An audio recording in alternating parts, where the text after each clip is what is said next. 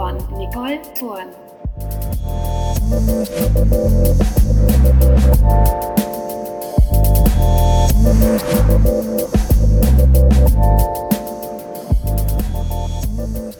Hallo und herzlich willkommen zum Podcast Arbeit mal anders. Der Jahreswechsel ist ja schon gefühlt sehr weit weg. Die Zeit der Einkehr und der Stille ist vorbei, wenn sie denn überhaupt stattgefunden hat. Jetzt gehen der Stress, die To-Dos, die Projekte wieder voll los. Und ähm, ich denke, es ist jetzt Zeit, sich mit einem ne Thema näher zu beschäftigen, das uns alle angeht, und zwar das ist die Achtsamkeit.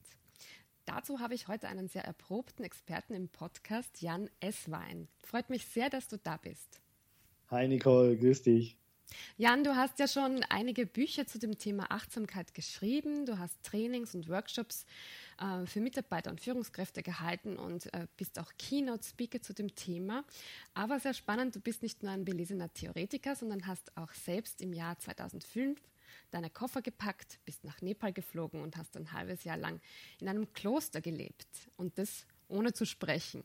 Also 175 Tage ohne zu sprechen, das kann ich mir schon mal mhm. sehr schwer vorstellen. wie war das denn für dich? Vielleicht erzählst du einfach mal, wie du überhaupt zu, diesem, zu, diesem, zu dieser Entscheidung gekommen bist, so lange in ein Kloster zu gehen. Ich hatte halt früher ziemlich viel Zeit, ich glaube, wie viele Menschen eigentlich heute auf Autopilot gelebt. Also würde ich sagen mal eher sehr unbewusst. Mit dem Kopf fünf Dinge, Schritte weiter, äh, immer drei Dinge parallel machen und nie so ganz bei der Sache. Und dann hatte ich die Achtsamkeit entdeckt und ähm, habe mich damit beschäftigt, habe äh, begonnen zu meditieren und habe da so positive Wirkungen gespürt, dass ich an einem bestimmten Punkt dachte, jetzt möchte ich diese Erfahrung wirklich mal vertiefen. Und da kam diese ähm, Empfehlung da zu diesem Kloster in Nepal, ähm, ja, kam gerade recht. Wie war das denn, als du dorthin gekommen bist? Ähm, ich nehme mal an, da, leben Mönche eben. Wie wurdest du da empfangen? Also da leben äh, Mönche und Nonnen und ein paar Meditierende. Das ist ein sehr internationales äh, Besucherpublikum, also wirklich von allen Kontinenten. Ähm, und ähm, naja, es ging los, dass ich da mit ein paar anderen Männern in einem einen Wohnraum sozusagen zugewiesen bekam und die Regeln erklärt bekam. Und dann ging es aber auch schon ziemlich gleich los. Ich bekam nochmal eine Meditationseinweisung und dann ging das doch los mit äh, der Meditation. Das heißt, du, du durftest dann nicht mehr sprechen. Das war ein Schweigekloster? Mhm, mhm. Genau, also Darauf die einzige. Hattest du dich auch eingelassen? Also du wusstest schon, dass das so sein wird. Auf jeden Fall, auf jeden Fall, weil dieses äußere Schweigen ist ja nur eine Möglichkeit, diese Gedanken, die ständig durch unseren Kopf geistern und aufpoppen und äh, die Asiaten nennen das diesen Monkey Mind, diesen Geist, der wie wild von einem Gedanken zum anderen, von einem Baum zum anderen springt, mhm. den mal zur Ruhe zu bekommen und den mal still zu bekommen und dann wirklich schauen zu können, was liegt eigentlich dahinter. Wie war das denn in der ersten Zeit? Weil ich stelle mir das, ich meine, ich stelle mir vor, das ist noch was anderes. Ich meditiere auch ein bisschen, aber das sind mhm. vielleicht so zehn Minuten am Tag, wenn überhaupt, ja. Mhm. Ähm, es ist schon was anderes, wenn man dann den ganzen Tag meditiert und wenn man dann so lange Zeit in diesem Schweigen verbringt. Wie hat sich denn mhm. das bei dir ausgewirkt oder was sind denn da für, für ähm, Erkenntnisse auch gekommen? Also zum Anfang war es natürlich extrem hart. Ja? Also ich hatte zwar schon viel Meditationserfahrung, aber trotzdem, also versuch mal 14 bis 16 Stunden zu meditieren. Versuch mal jeden wachen Augenblick des Tages von 4 Uhr morgens bis 11 Uhr abends beim Schlafengehen. Versuch jeden Augenblick vollkommen präsent zu sein und an nichts anderes zu denken. Das ist schon die, ja, das ist schon die höchste Herausforderung, wie ich fand. Und am Anfang ist es mir auch gar nicht gelungen und ich war sehr verzweifelt und, und wirklich ganz knapp davor, meine Koffer wieder zu packen und, und zu fahren. Und was hat dich dann doch abgehalten, davon zu fahren? Ähm, ein Gespräch mit dem Mönch, der dann äh, mir sagte, also ich hatte alle paar Tage immer mal so ein Interview. Das war so fünf Minuten. Das war die einzige Ausnahme von diesem Schweigegelübde. Nämlich, ich habe dem drei bis fünf Minuten erzählt, was ich was meine Kernmeditationserfahrung war. Und dann hat er mir ganz knapp Anweisungen gegeben, wie ich weiter zu verfahren habe, worauf ich mich zu konzentrieren habe, mhm. ähm, welche Hindernisse vielleicht da lauern und wie mein Fokus sein soll. Und in diesem Gespräch ähm, hat er dann eben gesagt, dass es, dass es sehr, sehr üblich ist, dass, dass gerade diese ersten Wochen extrem schwierig sind für die Meditierenden mhm. und dass ich noch ein paar Tage durchhalten soll. Und tatsächlich in dieser Zeit hat sich dann, hat sich dann ähm, eine Veränderung ergeben. Meine Meditation wurde ruhiger, tiefer, konzentrierter. Ähm, und ich hatte erstes Mal so, ja, wirklich auch zutiefst positive Erlebnisse dann in der Meditation.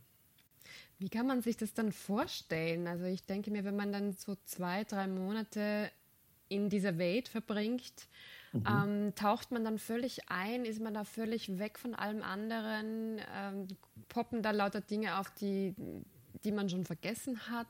Also was, was macht es mit einem? Das, das finde ich sehr spannend. Also die erste Schicht sozusagen, was das Gehirn dann so ausspuckt, sind halt so diese ganz äh, relativ aktuellen Sachen, halt kurz vor meiner Abreise und was dann noch so, äh, also so diese tagesaktuellen Sachen. Und weil du fragst, mit der Zeit ähm, kommen dann eigentlich kaum noch tagesaktuelle Gedanken, weil im Kloster musst du dich auch nicht um viel kümmern. Es wird, du kriegst zweimal am Tag ein Essen und es wird ein Gong geschlagen, wenn du zum Essen gehen sollst und es wird ein Gong geschlagen, wenn du aufhören sollst zu essen. Und das ist einfach sehr klar geregelt.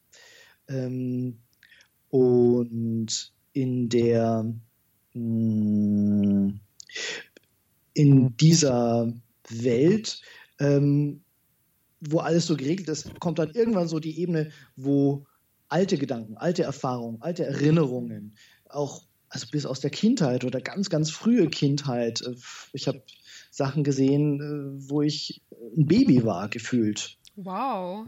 Mhm. Was eigentlich gar nicht möglich ist, wie es immer heißt, dass man sich schon daran erinnern kann. Ja, ja, ja. Also das kann, das waren jetzt keine ganz konkreten Sätze oder Bilder, aber, aber, aber sehr, sehr, äh, wie so Momentaufnahmen, ähm, Emotionen, wo, wo ganz klar ist, das ist, hat gar nichts mit äh, dem heutigen ähm, erwachsenen Mann zu tun, sondern ja. das ist ganz, ganz lange her. Gab es auch ein Erlebnis, das ganz besonders war oder das äh, du gerne erzählen möchtest, ähm, das dich beeindruckt hat? Ähm, da gibt es ganz, ganz viele, aber eins, ähm, dann kam der Meister meines Lehrers aus Burma angereist und der hatte ähm, dann, da gab es einen Tag, wo ich eben ein Interview dort bekommen sollte. Also und das war ganz besonders, ja. Es war, also, mhm. ne, das ist quasi so der Chefchef -Chef und in dieser Meditationslinie. Und dann hatte ich das Interview und ich habe meine Erfahrungen erzählt. Ich war schon vier Monate dort und war schon so ein bisschen stolz ähm, mhm. auf meine Erfahrungen, weil ich recht, recht weit war, schon wie ich dachte. Und dann lächelt er nur und sagt so, hm, very good, please be very mindful. Also mhm. sehr gut, bitte sei sehr achtsam. Nicht so, verdammt. Okay. Ja, dafür kommst du das wolltest du, nicht, dafür. wolltest du nicht hören, oder? Nein, ich wollte irgendwie eine fortgeschrittene Anweisung haben. Und, ähm, und der erste Moment war so, so ein Ärger oder so, so eine Frustration. Und kurz danach konnte ich das fallen lassen und konnte und das nennt man in der Meditation den Anfängergeist, ja. Mhm. Dinge vollkommen unvoreingenommen zu sehen und zu hören, so wie als würdest du das erste Mal das hören. Und ich konnte das dann voll einsinken lassen und konnte mich total auf diese einfachste aller Anweisungen einlassen und ähm, kam dadurch tatsächlich in der Meditation auf eine neue Stufe. Ähm, was da bei mir auch aufpoppt, ist das Ego, also das Thema Ego. Ähm, ich denke, wir alle kennen das. Jeder Mensch hat das in unserer ja. westlichen Welt auf jeden Fall. Und ähm, die Begegnung mit dem Ego passiert ja auch in der Meditation. mhm. ähm, und also solche Dinge, ich, ich denke mir, dass äh, hast du gemerkt, wie du das Ego mehr loslassen konntest oder auch diese Ansprüche, die du an dich hattest, die mit dem vorigen Leben natürlich auch zu tun hatten? Ja, auf jeden Fall. Also das ist eins der zentralen Lernaspekte oder Lernen ist es ja jetzt kein so intellektuelles Lernen in dem Sinn, sondern mhm. was, was sich durch diese Erfahrung, weißt du, wenn du wenn du 3000 Gedanken am Tag kommen, während du dich auf den Atem konzentrierst und du versuchst dich von denen zu distanzieren, versuchst sie loszulassen, mhm. irgendwann verlieren diese Gedanken an Substanz und dieser, dieser Glaube daran, dass ich jetzt einen tollen Gedanken habe. Also irgendwie ist dieses Ich geht mehr und mehr verloren mhm. im Sinn von, man glaubt den Gedanken nicht mehr, die sich mal so wichtig machen und dann eine, zwei Sekunden später weißt du schon nicht mehr, was du gedacht hast oder fällt dir irgendwas anderes ganz mhm. Wichtiges ein. Und mit der Zeit glaubt man nicht mehr so dran und, und ähm, der Kopf und das Herz wird viel freier und viel weiter und ähm, viel größer, als wir die meiste Zeit sind. Hm, das klingt sehr schön. Und wie war das dann, als du im Flieger Richtung nach Hause gesessen bist äh, und die ganzen Menschen um dich herum waren und plötzlich alles wieder so in Richtung Alltag und normales Leben quasi unter Anführungszeichen gegangen ist? Wie, ich stelle mir vor, das muss ja ein unglaublicher Flash sein, ja, diese Reize ja. von außen zu bekommen. Ja, totale Reizüberflutung, weil Du musst dir vorstellen, eben da in dem Kloster, du hörst nicht mal jemanden sprechen, ja. Also mhm. Abgesehen von diesem sehr intimen, kurzen Interview mit dem Mönch, ich habe niemanden sonst sprechen hören. Äh, da sind dann vielleicht 30, 50 Leute, aber du hörst kein Wort. Und alle bewegen sich langsam, still und ähm, dann war es natürlich die totale Reizüberflutung, da wieder, ähm, wie du sagst, im Bus, im Flieger zu sitzen und auch ein sehr mulmiges Gefühl, so wie ich das ja jetzt wohl umsetzen kann. Ähm, und gleichzeitig war es ja auch eine sehr bewusste Entscheidung, weil der Mönch hatte mich nämlich auch am Schluss gefragt, ob ich nicht dort bleiben möchte. Oh. Ja. So. Kommt das auch vor, dass Leute dort bleiben? Naja, ich hätte halt ähm, die Mönchsroben anlegen müssen. Oh, er wollte, dass ja. du Mönch wirst. Das war seine Idee, ja. Wow. Aber mhm. du hast dich dann dagegen entschieden. Ich habe mich dagegen entschieden, weil ich weil ich klar hatte für mich, dass einfach mein Platz in dieser Welt ist und dass mein Auftrag oder mein gefühlter Auftrag, meine Mission, meine Vision ist, die, die Dinge einfach, die ich dort gelebt habe, eben hier zu leben und äh, hier mhm. zu vermitteln und ähm, den, den unglaublichen Reichtum und diese, diese ja, Möglichkeiten, die durch die Achtsamkeit entstehen, dass die eben nicht nur in diesen Klöstern bleiben, sondern dass sie auch viel, viel mehr hier gehört werden und gelebt werden. Also diese Mission, das, das auch dann hier umzusetzen und, und weiter auch voranzutreiben und zu verbreiten, das hattest du damals schon im Kloster, diese Idee? Ja, ja, ja, mhm. ja. Das kam so am Schluss dieser Zeit, wurde das so ganz, ganz deutlich für mich. Und mhm.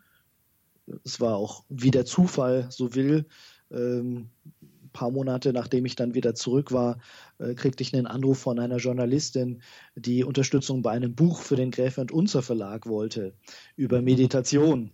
Und ähm, das war dann das erste Buchprojekt, das ich gemacht habe. Und dann ähm, folgten eben noch weitere, ähm, so dass ich dann tatsächlich einfach die Chance hatte, das Thema zu teilen. Ähm, und in unserer schnelllebigen Zeit und Welt, wo alles äh, auf einen einstürzt oder man das Gefühl hat, man wird so überflutet mit allem und man kann diesen ganzen Ansprüchen gar nicht mehr gerecht werden. Ich glaube, da, da, ist, da lechzen ja die Menschen auch danach, ähm, mm. ohne es vielleicht zu wissen. Mm, mm. Was sind denn deine Erfahrungen, als du da mehr in Richtung Business gegangen bist und Leadership äh, beschäftigt -hmm. dich ja auch? Mhm. Ähm, dieses Thema da hineinzutragen. Wie kam das mhm. denn an am Anfang? Weil ich glaube, du machst das jetzt ja schon eine Zeit lang und jetzt ist es ein, ein hipper Trend und alle reden davon und viele ja. können das auch schon nicht mehr hören. Ja, aber, ja, aber ähm, das war vor ein paar Jahren ja noch nicht so. Ja, also als ich ähm, damit äh, mit dem Thema öffentlich gestartet habe, so 2005, 2006, da hat es noch niemanden interessiert, ehrlich gesagt. Das war nur eine ganz, ganz kleine, kleiner Anteil der, der, der, der Unternehmen, die da überhaupt eine Offenheit hatten. Heute ist es schon ganz anders. Ähm, wobei man eben auch unterscheiden muss. Also ich erlebe sowas, also auch einen Unterschied zwischen Unternehmen, die jetzt sagen, okay, wir holen Sie gerne mal für eine Keynote rein und, und geben Sie unseren Führungskräften mal so einen Impuls mit. Und auch Unternehmen, die dann sagen, ja, das war ein Impuls und wir möchten aber das tatsächlich in unsere Kultur mehr und mehr äh, hineinbringen. Weil das Thema ist ja schon ein sehr, ähm, ja, das kann man nicht verordnen. Da müssen Menschen bereit sein, eine Kultur muss das auch unterstützen. Ähm, und dann hat das äh, riesiges Potenzial. Mhm. Was äh, sind denn da die Erkenntnisse oder auch die Ergebnisse daraus, wenn man Achtsamkeit und auch möglicherweise auch sogar Meditation äh, mehr in die Unternehmenskultur äh, implementiert?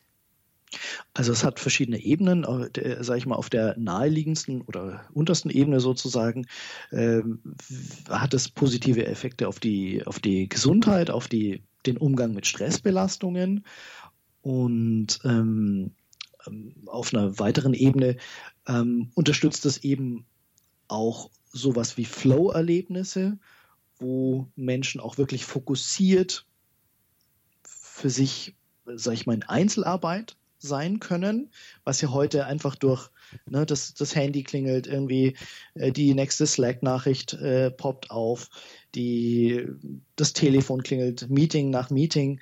Also es ist ja auch ganz schwer, so diese fokussierte Zeit zu finden, um wirklich tiefe Arbeit zu tun, um wirklich tiefe, kreative, strategische Gedanken mal fertig zu denken. Man sagt ja, dass, ähm, dass der Mensch so zwischen 20 und 30 Minuten braucht, um in ein komplexeres Thema mental einzusteigen. Und ähm, ich glaube, das kann jeder nachvollziehen, der ne, Kopfarbeiter ist. Und das sind wir ja alle. Ähm, allerdings statistisch gesehen werden wir alle drei Minuten circa unterbrochen das ist eigentlich unglaublich, dass, dass man da überhaupt dann noch ähm, intellektuell unter Anführungszeichen noch arbeiten kann oder geistig kognitiv arbeiten kann. Ja, ja, und wenn man dann sieht, also äh, das äh, macht mich auch äh, manchmal regelrecht fassungslos oder wütend, ähm, wie viele Leute kennst du, die sagen, ja, ich bleibe dann halt bis um acht, weil so ab, ab sechs, sieben kann ich dann mal in Ruhe meinen Job machen, abends, ne? Ja, ich kenne einige, das, die genau das schon zu mir gesagt haben. Ganz genau, ganz genau. Und ich höre das so oft und denke mir, hey, ähm, können wir nicht äh, in Unternehmen uns so strukturieren, können wir nicht so eine Kultur und so einen Umgang mit Kommunikation finden, dass, dass die Menschen in der Lage sind, ihre Arbeit auch zu den ganz normalen Arbeitszeiten zu tun. Auch die kreative Arbeit, auch die Arbeit, wo man mal hochsteigen muss im, im Kopf und, und wirklich eine kreative Leistung erbringen muss. Ähm, wozu rätst du den Unternehmen denn, dass sie das verbessern können? Also vor allem viele ähm, setzen ja auf Großraumbüros, äh, ist ja auch ein Thema. Was, was kann man da tun? Also eine, eine wirklich gute Bewegung, die es ja schon gibt äh, im Rahmen dieser, dieser neuen Arbeitswelten, dass man eben auch verschiedene Arbeitskontexte zur Verfügung stellt. Das ist mhm. also Räume, die für Kollaboration ausgelegt sind, ähm, Flächen, wo, wo man gut drin arbeiten kann, ähm, Räume, wo man vollkommen still arbeiten kann, wo man nicht gestört wird. Ähm, Meetingräume, die dafür geschaffen sind oder natürlich auch diese bekannten äh, Espresso-Bars, wo, wo sich dann die Menschen treffen oder die Kickerräume, wo halt irgendwie so eine gewisse informelle Kommunikation stattfindet. Also das finde ich einen wunderbaren Trend mhm. und, ähm, und es ist eben auch wichtig, dann die Menschen auch in diese Räume aber auch mitzunehmen und zu begleiten und ihnen zu erklären, ähm, wie zum Beispiel, ähm, ja, wie man so einen stille Raum nutzt oder, oder, also es gibt ja dieses bekannte Zitat, wie wollen wir wirklich, wirklich arbeiten, ja? Und ich, ich Von Friedrich sag, Bergmann ist das, gell? Ganz, mhm. ganz, ganz genau. Friedrich Bergmann. Wie wollen wir wirklich, wirklich arbeiten? Und um das herauszufinden, müssen wir achtsam sein, müssen wir, muss jeder ja wahrnehmen, in welchem Zustand bin ich gerade. Mhm. Brauche ich gerade, brauche ich gerade irgendwie Input? Brauche ich einen Kickerraum? Oder brauche ich ähm, wirklich Stille? Oder brauche ich, äh, brauche ich einen Austausch mit jemandem zu einem bestimmten Thema? Um ja, zum Thema Stille. Ähm, ich kenne ein Unternehmen, die haben so einen Stilleraum, die haben sogar so hm? Kojen, wo man sich reinsetzen kann und Meditationsmusik hören kann, so für zehn hm? Minuten, Viertelstunde. Nur werden die nicht genutzt. Mhm. Ähm, offenbar, weil die Leute sich nicht trauen, das zu nutzen, weil mhm. sie dann ja als nicht leistungsbereit rüberkommen oder wie auch immer. Also Ganz genau. Mhm. es mhm. scheint dann noch sehr viel ähm, Aufklärungsbedarf auch zu geben. Total. Und, und das, was ich auch vorher schon sagte, ne, ist die Kultur da, ist das Management so mhm. unterwegs. Ne? Also wenn sich die Führungsetage auch in diese Kojen setzt mhm. und ähm, irgendwie die Krawatte lockert und sich da mal ähm, so, ja, das, äh, das machen die nämlich nicht. Ja, also das ist für die Mitarbeiter, aber die Führungskräfte nutzen das nicht. Ganz genau. Also das ich, Vorleben, das ja, wäre ja. da wichtig also ich kenne genau den gleichen Effekt, den du berichtest, auch aus anderen Unternehmen, dann, dass dann stille Räume eingerichtet werden, aber so ein bisschen Vorsicht ist bei der Buchung. Ähm, aber genau, und da muss man eben das Management sensibilisieren und äh, da muss das Management vorgehen und ähm, dann hat es aber auch einen sehr, sehr guten Effekt. Also ähm, Beispiel aus einem anderen Bereich. Mhm. Ähm, Mitarbeiter, die ähm, im Flughafen Tower arbeiten, die dürfen nicht länger als 90 Minuten da sitzen. Ja. Wenn jemand versucht, da neun, länger als 90 Minuten zu sitzen, dann kommt jemand und sagt, steh auf, mach mhm. eine Pause. Warum? Weil kein Mensch ähm, länger als eine gewisse Zeit eine, wirklich ein hohes Level an Leistungsfähigkeit bringen kann, da machen wir uns dann was vor. Ich meine, äh, ein Ruheraum ist verpönt, ähm, vielleicht bei manchen noch im Kopf, aber irgendwie im Internet zu surfen oder, oder keine Ahnung, äh, total unproduktiv in E-Mails rumzukramen oder, oder auf seinem Handy rumzuspielen, das ist okay.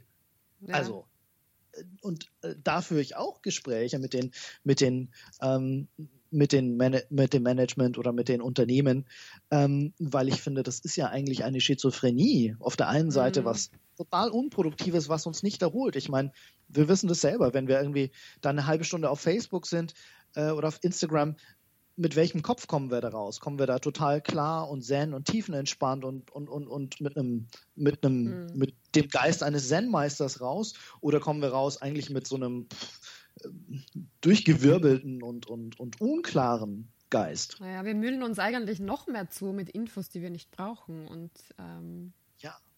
das ist, glaube ich, einfach das Phänomen der Zeit. Würdest du auch raten, im Umgang mit Smartphones und auch eben mit Social Media, ähm, da bestimmte Zeiten einzuführen oder überhaupt so eine Art Digital Detox zu machen? Mhm. Also über das digitale Thema oder Umgang mit den digitalen Medien, da spreche ich ganz viel mit den Unternehmen. Ich sage immer, das ist höchst individuell, wie man das ähm, angeht. Ähm, ich empfehle also es gibt ja Unternehmen äh, wie zum Beispiel VW, die dann den Server runter, den Mail-Server runterfahren, ich glaube um 20 Uhr und dann quasi verordnet ähm, die E-Mail-Sperre oder andere Regulatorien ich finde, das ist ein gutes Zeichen und gleichzeitig finde ich, leben wir heute in der Zeit der Individualisierung und mhm. wo ich meine, hey, wir sind alle verschieden. Der eine tickt vielleicht so, dass er um 22 Uhr, wenn er die Kinder ins Bett gebracht hat, sagt, hey, da habe ich nochmal meine ein, zwei mega produktiven Stunden und es wäre doch schade, wenn er dann irgendwie der Mail-Server nicht funktioniert. Mhm. So, und ähm, der andere ist der totale Frühaufsteher und ähm, von daher finde ich, ist es wichtig, Menschen zu sensibilisieren und zu sagen, hey, es ist gut, mach mal ein bisschen äh, Detox, ähm, sei dir bewusst, dass du bestimmte Zeiten zum Beispiel das Smartphone ausschaltest, wirklich in Flugmodus schaltest oder aus, aus der Sichtbarkeit am Arbeitsplatz. Das halte ich für, für ein total zentrales Thema. Ähm, mhm es würde jetzt auch keiner irgendwie eine aufgeschlagene Tageszeitung irgendwie sich hinlegen, aber Facebook ist okay, wenn da liegt, oder? So. ja, das, äh, das, sieht man nicht so von außen.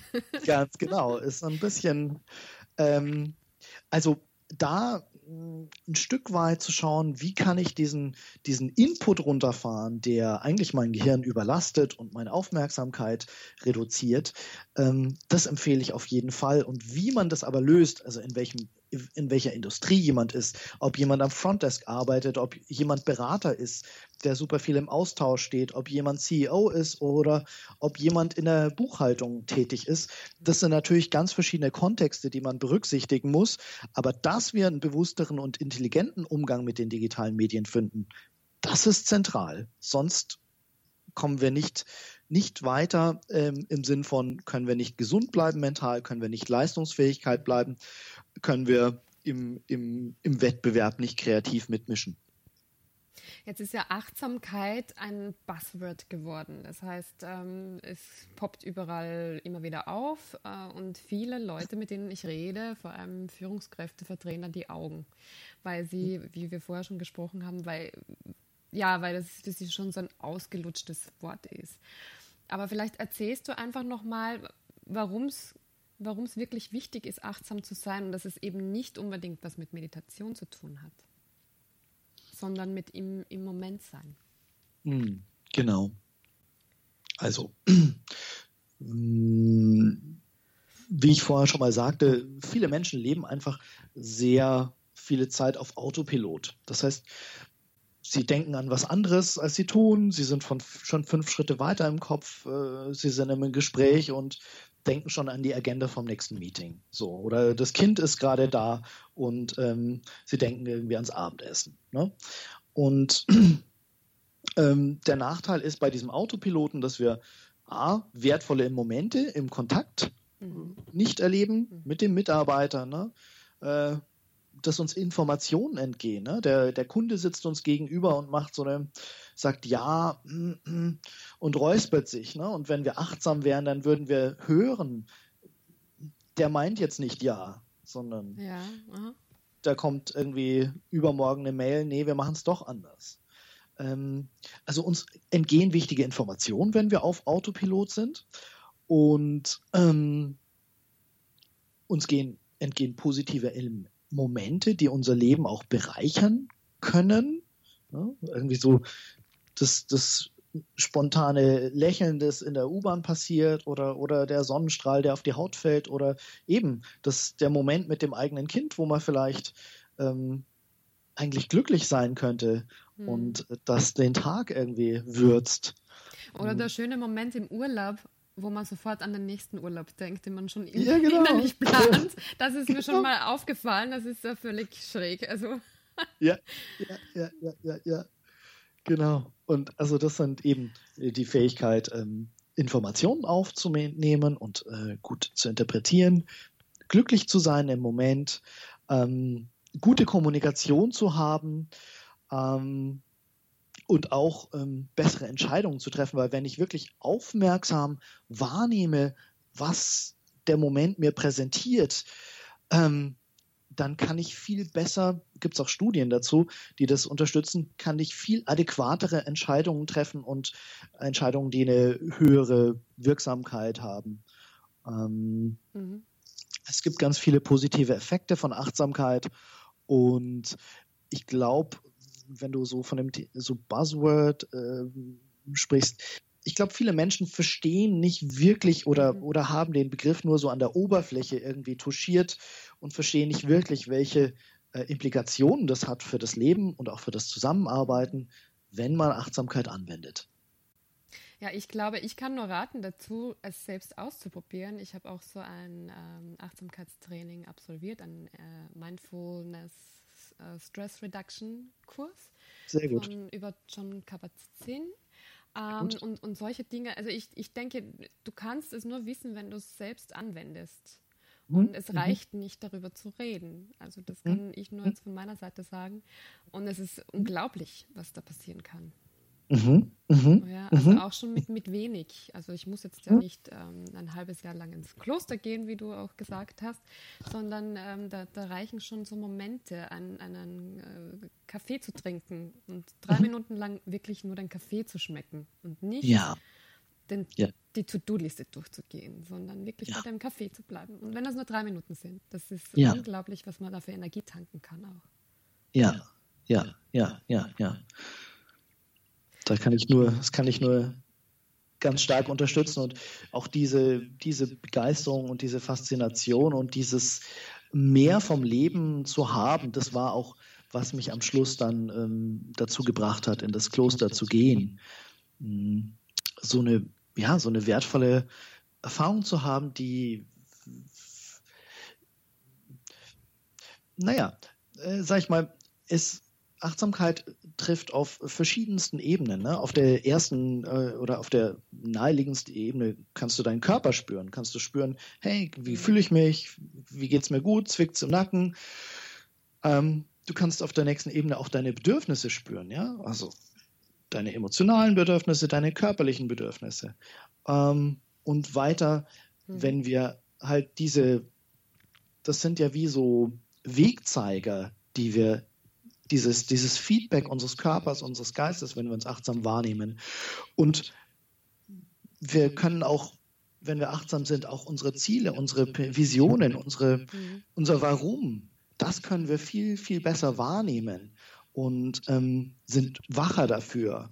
Und benutze gern das Bild. Das ist, sind so ganz kleine Veränderungen, die man macht, wie du äh, den Kaffee genannt hast, den wir bewusst trinken oder äh, das digitale Detox, das wir mal machen oder das Meeting oder das bewusste Gespräch, das wir wirklich achtsam führen.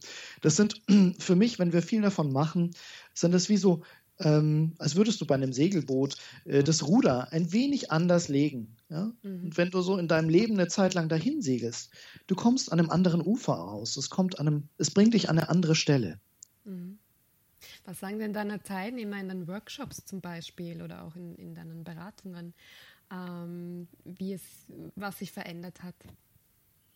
Mm, dass sie, also ganz häufig natürlich, dass sie mit Stresssituationen besser umgehen können, dass sie, manche treffen auch Entscheidungen eben anders, dass sie sagen, ja, ich habe gemerkt, nee, äh, dieser Kontext tut mir jetzt nicht gut oder, oder diese äh, krassen Arbeitszeiten tun mir nicht gut oder, ähm, oder dass sie sagen, die Zusammenarbeit ist wesentlich besser geworden mhm. ähm, mit den Kollegen.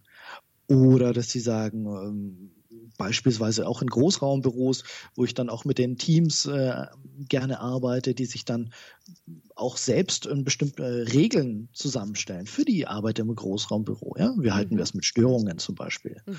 Ähm, dass sie sagen, hey, also wir haben noch nie so fokussiert gearbeitet im Team wie seit diesem Training.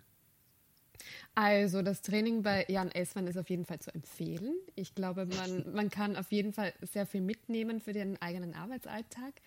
Ähm, sehr spannend, was, was du uns erzählt hast. Äh, ich wünsche dir, dass es äh, achtsam weitergeht auf deinem Lebensweg und dass du noch viele, viele Menschen inspirierst. Danke vielmals fürs Gespräch, Jan. Ja. Hat mich sehr gefreut. danke auch. Danke auch. Es hat Spaß gemacht, Nicole. you